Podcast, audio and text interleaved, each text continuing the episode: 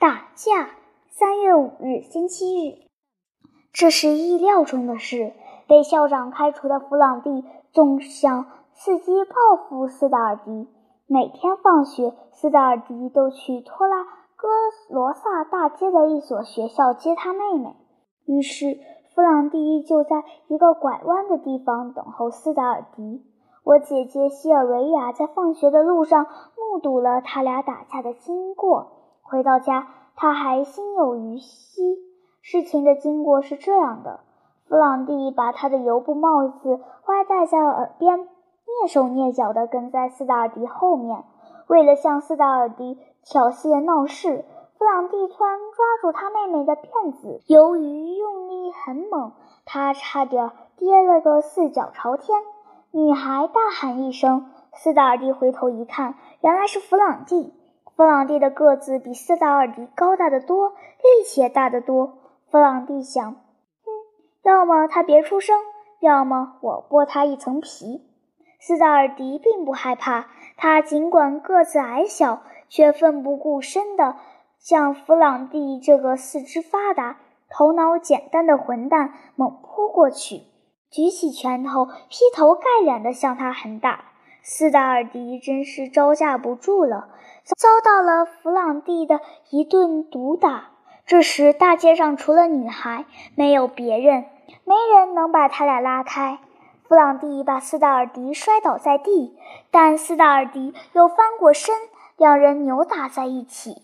弗朗蒂像捶打门板似的狠打斯达尔迪，不大一会儿，斯达尔迪的半只耳朵被撕破，眼睛被打伤，鼻子出了血。然而，斯达尔迪是个硬汉子，他吼叫着。你可以打死我，但我会让你付出代价的。弗朗蒂对身下的斯达尔迪拳打脚踢和打耳光，而斯达尔迪在下面不断地用头和用脚踢。有个女人从窗口喊道：“了不起的小家伙！”有的称赞说：“他尽力保护自己的妹妹，真是个好孩子。”有的给斯达尔迪鼓励：“加油，加油！”翻过身来狠狠揍他，还有人大骂弗朗蒂蛮横无理的家伙，欺软怕硬的家伙。弗朗蒂如同狂暴的野兽，凶残极了。他做了个半腿的动作，又把斯达尔迪摔倒在地，骑到他身上蛮横地问：“服不服？不服？服不服？不服？”斯达尔迪憋足了力气，猛地翻过身来，重新站起来，紧紧抱住弗朗蒂的腰。又用力狠狠地把他摔倒在石子路上，然后用膝盖顶着他的胸部。哎呀，那无耻的家伙有刀！有个男人大叫一声，跑过去要把弗朗蒂的刀夺过来。斯达尔迪怒不可遏，用双手抓住他的胳膊，狠咬了一口。弗朗蒂的手被咬破了，鲜血直流，小刀从手里掉下来。这时候，另外一些人也纷纷跑过来劝架，拉开并扶起了他们。弗朗蒂狼狈不堪，拔腿逃走了。斯达尔迪的脸被抓破，眼睛被打得发青，但他却以胜利者的姿态站在一直哭泣的妹妹身边。几个女孩子帮他们捡起散落在街上的书和作业本，真是个好孩子，保护了妹妹。